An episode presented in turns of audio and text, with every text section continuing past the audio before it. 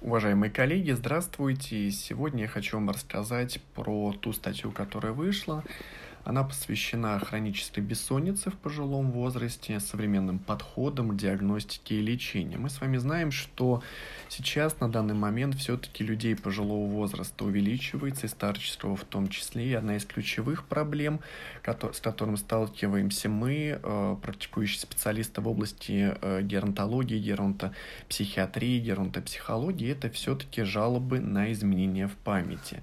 И в связи с этим действительно возникает вопрос, а каковы зарубежные современные подходы, да, эффективные в том числе к диагностике и лечению. И в этой статье впервые в России что было представлено? Первое, мы представили алгоритм оценки расстройств сна в пожилом возрасте. Благодаря нашим японским коллегам а, мы перевели этот алгоритм, с помощью которого мы можем смотреть, чем вызвано, какими факторами вызвано, а, поддерживается и провоцируется именно нарушение сна, хроническая бессонница бессонница в пожилом и старческом возрасте. Впервые мы все-таки доработали, опять же, благодаря нашим зарубежным коллегам, дневник сна. Да? То есть это тот дневник, который позволяет нам выделить э, те или иные особенности э, сна пациента и тем самым э, выстроить более эффективное лечение. Наряду с этим все-таки мы систематизировали в данной статье факторы, которые влияют на качество жизни в пожилом возрасте. То есть, конечно же, мы знаем, что существуют первичные нарушения сна, существуют вторичные, вызванные наличием психических заболеваний, соматических заболеваний пожилой возраст. Он часто сопровождается полиморбидной отягощенностью.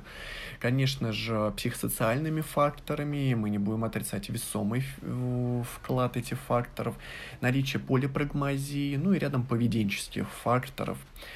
Также интересно, что в данной статье мы выделили рекомендации по лечению хронической бессонницы в пожилом возрасте по эффективности, по доказательной эффективности.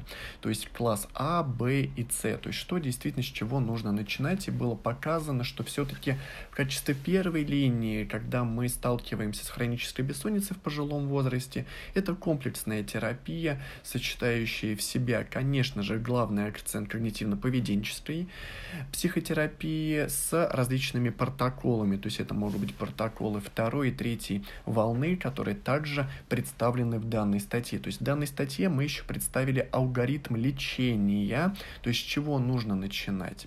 Мы с вами знаем, что одна из главных проблем, даже если мы назначаем э, поддерживающую фармакотерапию при лечении хронической бессонницы, но тогда пожилой человек не отвечает на психотерапевтические интервенции, часто при приеме ряда препаратов может быть синдром отмены. Впервые мы здесь систематизировали алгоритм прекращения приема и э, преодоления синдрома отмены, с которым, с которым вы также можете познакомиться.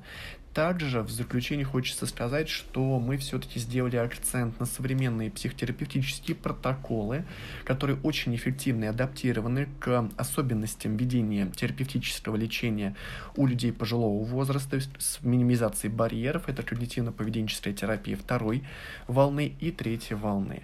Спасибо за ваше внимание. Приятного вам прочтения данной статьи.